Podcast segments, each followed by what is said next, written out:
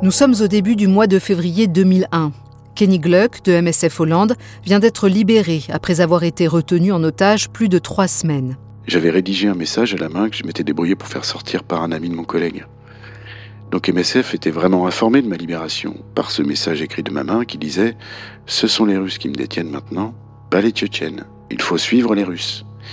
⁇ Donc MSF mettait déjà la pression sur les Russes en disant ⁇ Nous savons que vous le détenez, où est-il ?⁇ Puis le deuxième jour, ils m'ont laissé donner quelques coups de téléphone. J'ai donc appelé MSF et mon père, juste pour dire que j'étais dans une base de l'armée russe. Les interventions de MSF ont été suspendues en Tchétchénie suite à l'enlèvement de Kenny, mais les équipes cherchent maintenant à reprendre leur travail dans le pays. Les autorités de la Fédération de Russie, le gouvernement tchétchène pro-russe et le nouveau gouvernement ingouche veulent que les milliers de réfugiés tchétchènes quittent l'Ingouchie et retournent en Tchétchénie. Ils renforcent leur politique de rapatriement forcé en faisant pression sur les organisations humanitaires pour qu'elles cessent d'apporter leur aide aux réfugiés tchétchènes en Ingouchie, afin de les obliger à rentrer chez eux. En Tchétchénie, les réfugiés qui rentrent découvrent un climat de terreur, comme le relate cet article du directeur général de MSF Canada pour le National Post. L'armée russe a établi un régime de terreur, perpétrant des actes de violence. Exécutions arbitraires et descentes de police, arrestations, disparitions et extorsions. Les forces russes ont transformé la Tchétchénie en un vaste ghetto où chaque civil est un suspect et où la liberté de mouvement n'existe pas. Même les malades et les blessés sont bloqués au point de contrôle militaire.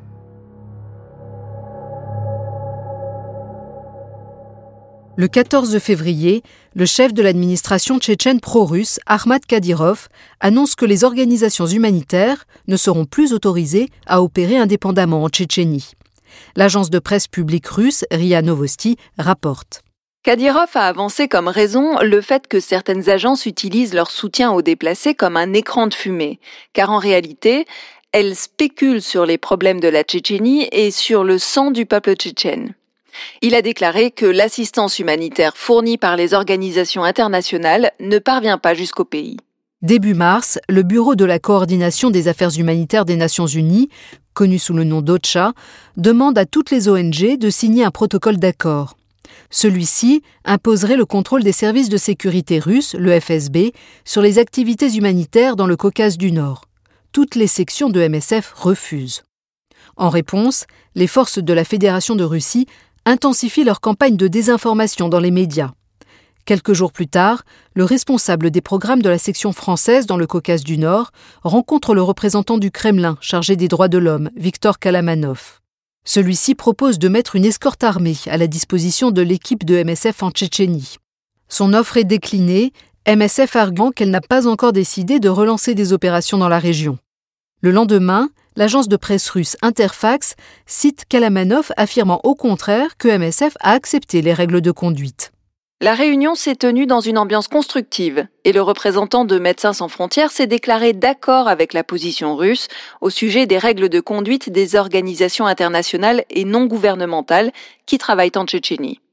MSF apporte un démenti officiel, mais non public, à ces affirmations. Lors d'une réunion intersection sur le Caucase du Nord le lendemain, le personnel de MSF suppose qu'étant donné l'heure de publication de l'article d'Interfax, Kalamanov a dû appeler l'agence de presse dès la fin de leur réunion. Le responsable des programmes de MSF France dit également reconnaître la formulation de Kalamanov. Il pense que le représentant du Kremlin savait exactement ce qu'il faisait. Cette méthode rappelle à MSF qu'elle doit être prête à affronter l'hostilité des autorités russes, non seulement sur le terrain dans le Caucase du Nord, mais aussi dans la presse. Malgré l'exigence de s'entourer de gardes armés pour travailler en Tchétchénie, MSF continue d'élaborer des plans pour relancer des programmes dans la République. Pour l'instant, le risque d'enlèvement et d'agression étant toujours élevé, la plupart des équipes doivent se contenter de piloter à distance depuis des bases en Ingouchie et à Moscou. Compte tenu de ces risques, peut-on justifier une faible présence opérationnelle par la nécessité d'alimenter la dénonciation publique des persécutions à l'encontre de la population tchétchène? Et en ce qui concerne la Russie, est-il réaliste de miser sur la sensibilisation des autres États membres de l'ONU via leurs opinions publiques lorsqu'on a affaire à une superpuissance qui dispose d'un droit de veto au Conseil de sécurité de l'ONU, une superpuissance qui a pour tradition de restreindre et contrôler la liberté d'expression? Alors que l'année 2001 se prolonge, MSF se débat avec ses dilemmes afin de faire connaître le sort des Tchétchènes dans les médias et sur le plan diplomatique dans les institutions du monde entier.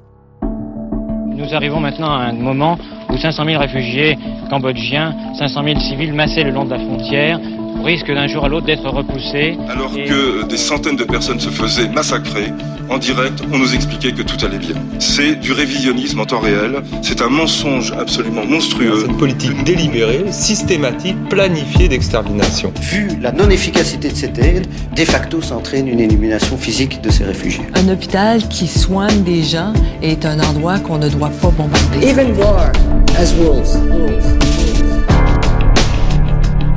Je suis Asia Chiab. Vous écoutez Prise de parole publique de Médecins sans frontières, crimes de guerre et politique de terreur en Tchétchénie, 1994 à 2004, un podcast de MSF.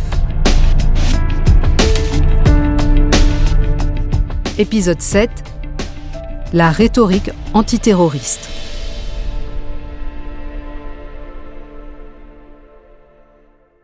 Les sections MSF reprennent leur programme en ingouchi mais le débat sur la possibilité de faire revenir du personnel international pour relancer les programmes MSF en Tchétchénie se poursuit.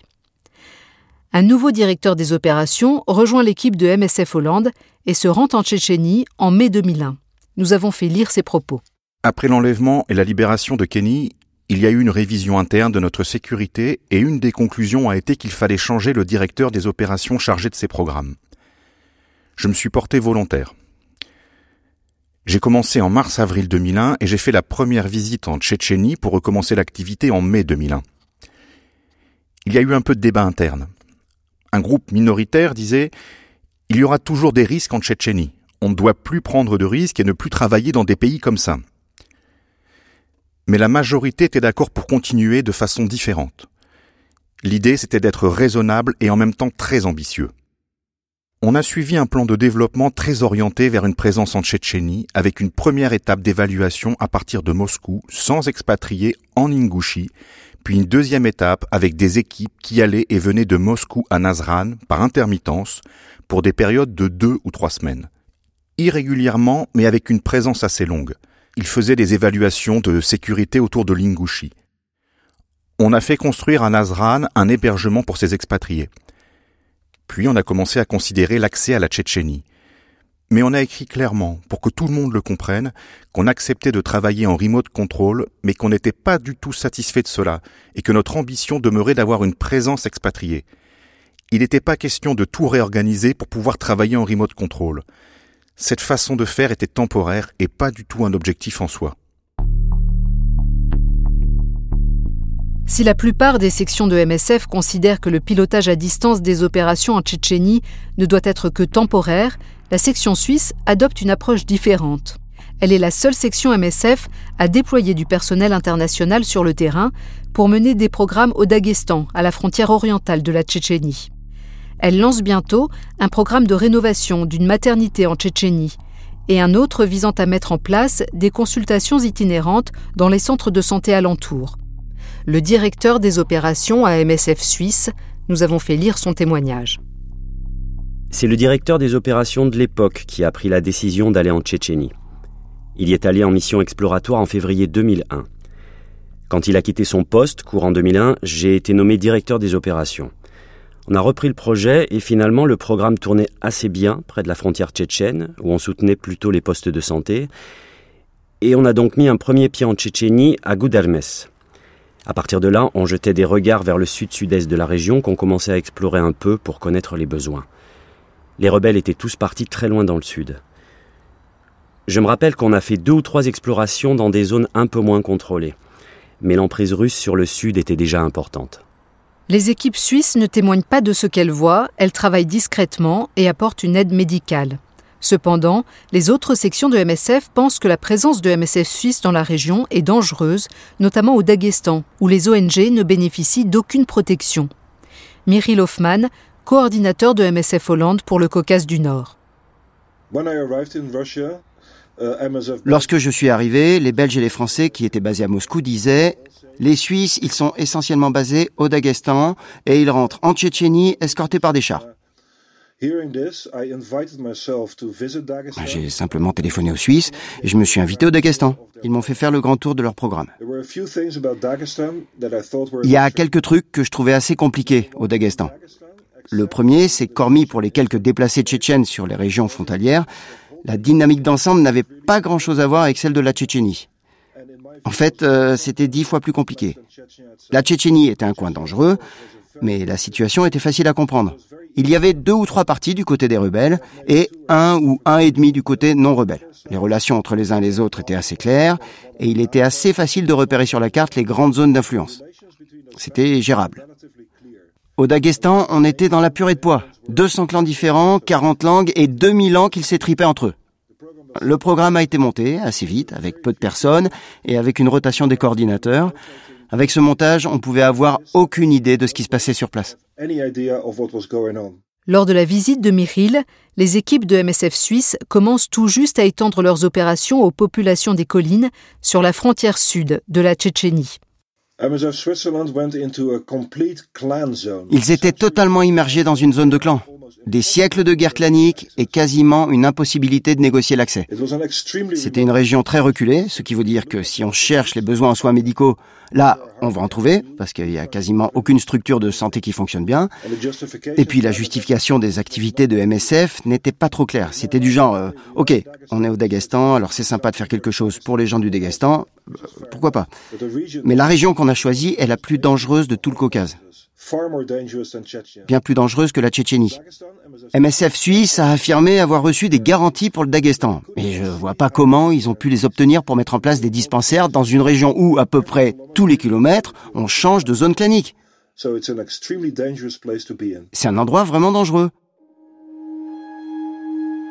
Pendant ce temps, les conditions de vie et la violence subies par la population qui vit en Tchétchénie s'aggravent. Les disparitions, les actes de torture et les exécutions sommaires perpétrées par les autorités pro-russes, ou les rafles, comme on les appelle souvent, deviennent de plus en plus courantes, voire banales. En réponse, les groupes indépendantistes les plus radicaux organisent davantage d'attaques meurtrières. La communauté internationale fait régulièrement part de son indignation face à ces violences, mais aucune sanction n'est prise. En février 2001, le Parlement européen demande un cessez-le-feu, l'accès des ONG aux réfugiés et l'ouverture de négociations. Le Monde et l'agence France-Presse en font état. Les députés européens insistent sur la nécessité qu'une commission indépendante vérifie les allégations relatives aux crimes de guerre commis par les deux parties au conflit. Le 22 avril 2001, la Commission des droits de l'homme des Nations Unies adopte une résolution déposée par l'Union européenne condamnant la conduite brutale de la guerre par la Fédération de Russie en Tchétchénie. Au cours de cette réunion, les délégués russes tentent de faire obstruction à la parole d'Oumar Khanbiev, le ministre de la Santé du gouvernement indépendantiste tchétchène, qui ne figure pas officiellement sur la liste des orateurs. Le journal Le Monde raconte. M. Randbiaf a parlé de son expérience de médecin et s'est bien gardé d'aborder des questions de souveraineté ou directement politiques. Mais c'en était déjà trop pour les représentants de Moscou qui l'ont interrompu à quatre reprises pour des remarques de terminologie officielle, avant d'obtenir du président de séance de le faire taire purement et simplement sans qu'il puisse terminer son discours. Avant que son discours ne soit interrompu, Oumar Khanbiev estime que plus de 20 000 personnes ont disparu en Tchétchénie et qu'environ le même nombre y est actuellement détenu. Les chiffres du gouvernement, datant de huit mois, estiment qu'il y a eu 87 000 morts, 200 000 blessés et plus de 30% de la population chassée de chez elle. 90% des installations hospitalières ont été détruites. Il décrit les conditions de vie désastreuses en Tchétchénie depuis le début de cette seconde guerre.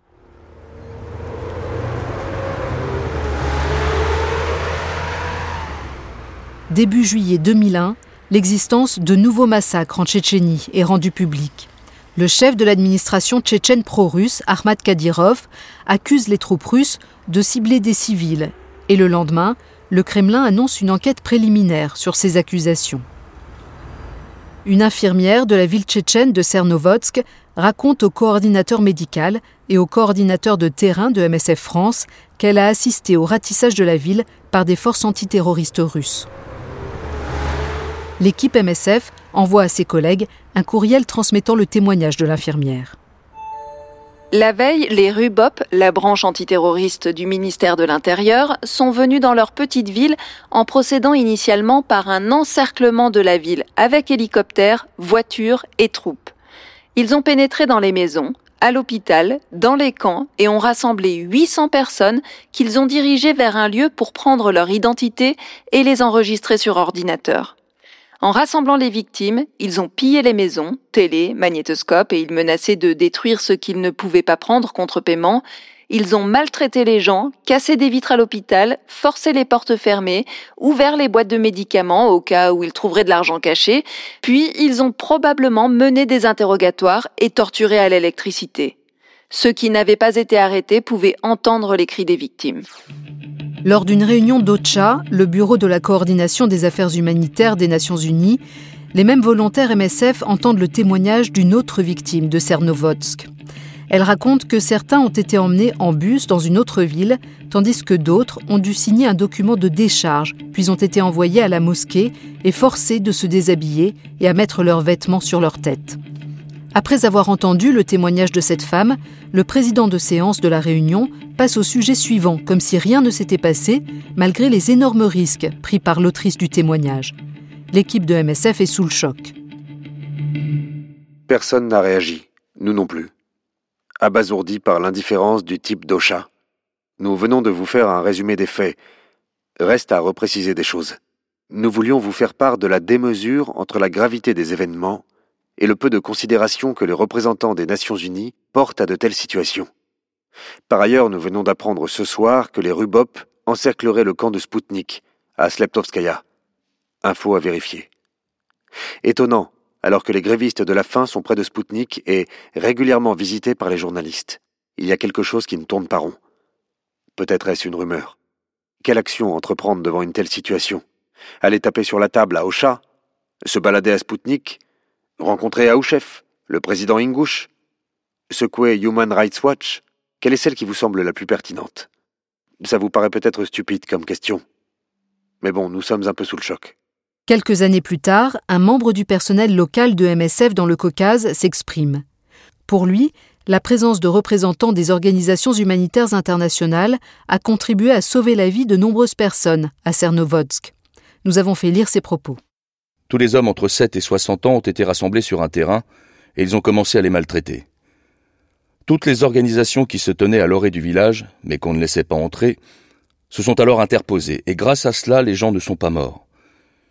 Il s'agit d'un cas concret où l'intervention des organisations a permis d'obtenir des résultats. MSF m'a envoyé à Cernovoxt. La ville était complètement encerclée par les forces russes. Je suis allé à l'hôpital où on m'a informé que les gens étaient retenus sur un terrain. Toutes les organisations réclamaient une réunion avec les autorités et demandaient Laissez-nous voir avec le chef du village ce qui se passe ici et pourquoi. En d'autres termes, les organisations ont fait du raffut. Et je pense que c'est cela qui a réussi à empêcher les militaires d'aller jusqu'au bout de ce qu'ils avaient l'intention de faire. Le 11 juillet 2001, quelques jours seulement après l'annonce des massacres, le commandant par intérim des forces russes dans le Caucase reconnaît que des crimes à grande échelle ont été commis contre des civils à Cernovodsk et à Sinovskaya. Dans une déclaration après les attentats contre les tours du World Trade Center à New York et du Pentagone à Washington le 11 septembre, Vladimir Poutine met en parallèle les opérations militaires russes en Tchétchénie et la lutte antiterroriste déclarée par le gouvernement américain. Selon l'adjoint de la responsable juridique de MSF, ces événements du 11 septembre 2001 changent complètement l'attitude et le regard de l'Occident vis-à-vis de la Russie. Nous avons fait lire ses propos. Le 11 septembre n'a pas aidé. Il a cloué le bec à la minorité de responsables politiques qui souhaitaient que la Tchétchénie reste soumise à un examen. Il y a vraiment eu un avant et un après 11 septembre, c'est certain. Après le 11 septembre, par exemple, les journalistes et les correspondants en Russie des journaux français devaient se battre contre leur rédaction pour parler de la Tchétchénie. Les Russes, à grand renfort de propagande, avaient réussi à installer dans les esprits que la rébellion tchétchène avait des connexions avec Al-Qaïda, ou en tout cas avec les mouvances islamistes intégristes, alors qu'en Tchétchénie, la majorité de la population est soufie. Cela a très bien marché. Pendant un moment, les journalistes du Monde ou du Figaro, notamment, avec qui j'avais des relations très étroites sur toute cette période, me rapportaient qu'ils devaient se battre contre leur rédaction pour passer un papier sur la Tchétchénie. Anne Fouchard, directrice adjointe de la communication à MSF France. Il y a eu Cernovosk en juillet 2001. L'administratrice était sur le terrain pour faire un recueil de témoignages à la frontière. Moi, pour ma part, je suis allée à Moscou pour finaliser le dossier. Je me souviens de discussions avec l'équipe qui se sentait vraiment très perdue, piégée dans un contexte d'insécurité, avec les risques d'enlèvement qui étaient omniprésents. Après l'histoire de Kenny, les incidents effectivement se multipliaient, ciblant d'autres ONG. On a tout fait pour s'accrocher à ce qu'on avait comme données de terrain. À chaque fois qu'on a pu faire des recueils de témoignages, on l'a fait. Mais très honnêtement, ça n'ébranlait pas beaucoup de gens. Les journalistes continuaient à faire courageusement des papiers, ils répondaient à l'appel, mais il y avait un côté désespéré et désespérant dans tout ça. Cette approche s'avère délicate et problématique pour MSF. La plupart des sections ne disposent pas encore d'équipes internationales pour gérer les programmes en Tchétchénie à cause de l'insécurité qui y règne. Il n'y a donc pas de personnel international, et donc non tchétchène, qui puisse être témoin de ce qu'il se passe sur le terrain. Pour beaucoup, c'est pourtant une situation sine qua non pour prendre la parole sur la situation en Tchétchénie avec légitimité, comme l'explique Michiel Hoffman, coordinateur de MSF Hollande. Pour moi, un programme médical en Tchétchénie sans un volet témoignage, ça fonctionne pas. Mais le témoignage basé uniquement sur notre personnel local n'a pas la légitimité nécessaire pour faire la différence. Dénoncer la conduite de l'État russe, euh, c'est déjà difficile, parce que euh, c'est la Russie. Alors, si en plus on dénonce sur la base de témoignages de personnes considérées comme biaisées et embrassant fait et cause pour les rebelles tchétchènes, la légitimité de vos prises de parole est nulle. Donc, à moins d'avoir du personnel international là-bas, pas de témoignage. Évidemment, il ne s'agit pas d'avoir un programme avec du personnel international qui serait présent de manière permanente en Tchétchénie. Mais c'est pas pareil que d'avoir personne. Donc, quel que soit le programme, il doit permettre la possibilité de faire entrer du personnel international en Tchétchénie et d'obtenir des témoignages de première main, qui ne puissent pas être considérés comme partisans. On ne pouvait pas raconter des choses sur la Tchétchénie à partir de Moscou sans travailler là-bas. Tout le monde a réalisé qu'il nous faudrait encore au moins six mois avant de pouvoir commencer des activités en Tchétchénie. En octobre 2001, les sections MSF présentes dans le Caucase du Nord envisagent de réaliser une enquête sur les conditions de vie des personnes déplacées en Ingouchie.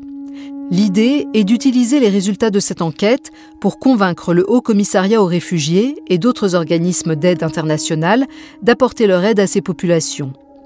Les équipes commencent à recueillir des témoignages dans les camps Ingouches. Le nouveau directeur des opérations de MSF Hollande pour le Caucase du Nord se rend en Tchétchénie. Il recueille l'avis des équipes locales de MSF sur l'utilisation des informations rassemblées par l'enquête. Là encore, nous avons fait lire ses propos. Pour le témoignage, comme pour la décision d'entrer en Tchétchénie, on s'est dit on ne peut pas faire de compromis. On est sur une situation de crise, on doit y aller. Et si MSF va en Tchétchénie, on ne peut pas décider que ce sera sans faire de témoignage. Mais on doit partager cela avec le personnel local. Il court d'énormes risques. Ce n'est pas bien de leur imposer ce risque sans les informer. MSF Hollande a fait de gros efforts pour leur expliquer et les convaincre que, désolé, mais on ne peut pas laisser tomber cet aspect-là de MSF. C'est à vous de décider si vous voulez continuer à travailler avec nous, mais c'est cela la raison pour laquelle on le fait.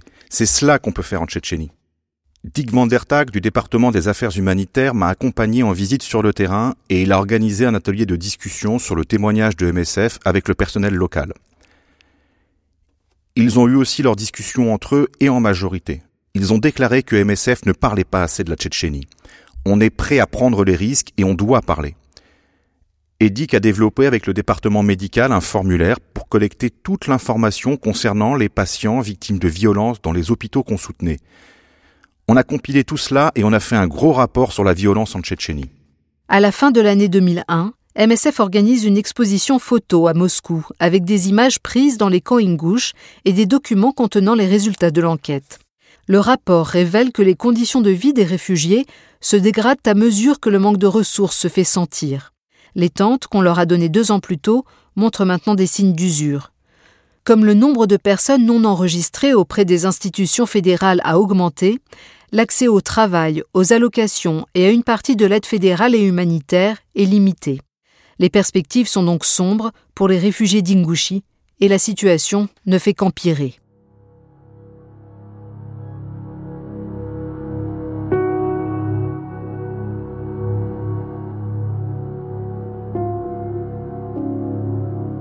Dans le prochain épisode, les autorités fédérales russes forçant les réfugiés tchétchènes à retourner en Tchétchénie et les organisations humanitaires à quitter l'Ingouchi, la violence de la situation dans le Caucase du Nord ne cesse de s'aggraver. Il n'y avait pas d'école, ni de médecins, ni de possibilité de consultation médicale gratuite en Tchétchénie. Donc les gens qui sont revenus en Ingouchi ont dit qu'il n'y avait rien là-bas. Qu'on les avait fait rentrer pour pouvoir dire que les gens retournaient et que la situation se stabilisait. Mais c'était juste pour l'image. Après l'enlèvement de collègues d'autres organisations en Tchétchénie, MSF cesse à nouveau toute activité dans le pays. Alors que la présence internationale se réduit dans la zone de guerre, l'association est de nouveau en proie à des dilemmes. Faut-il continuer à dénoncer les atteintes aux droits de l'homme dont les équipes MSF n'ont pas été témoins directs? Comment aider les personnes dans le besoin dans cette région? Et combien de temps faudra-t-il avant qu'un des employés de MSF soit à nouveau enlevé? Ce podcast, prise de parole publique de MSF, est basé sur l'étude de cas Crimes de guerre et politique de terreur en Tchétchénie, 1994 à 2004, écrite par Laurence Binet. Cette étude fait partie de la série des études de cas sur les prises de parole publiques, un projet de MSF International. Cette série de podcasts est écrite, produite et réalisée par Andrea Ranchcroft. Direction éditoriale Nancy Barrett, Laurence Binet, Rebecca Golden-Timsar. Production Marjolaine Corr. Narration Asia Chiab. Montage et illustration François-Xavier Lernoux. Lecture des extraits Stéphane De Bruyne, Fabrice Bandera, Benjamin Alazraki, Ludovic Laroche, Marjolaine Corr, Victorien Robert, Jérôme Pacat. Musique Lost Harmonies et Peter Senberg. Tous nos remerciements à Anne Fouchard et Michiel Hoffman. Pour lire l'étude complète et découvrir toutes les autres études de cas, rendez-vous sur notre site web msf.org/speakingout. Merci de nous avoir écoutés.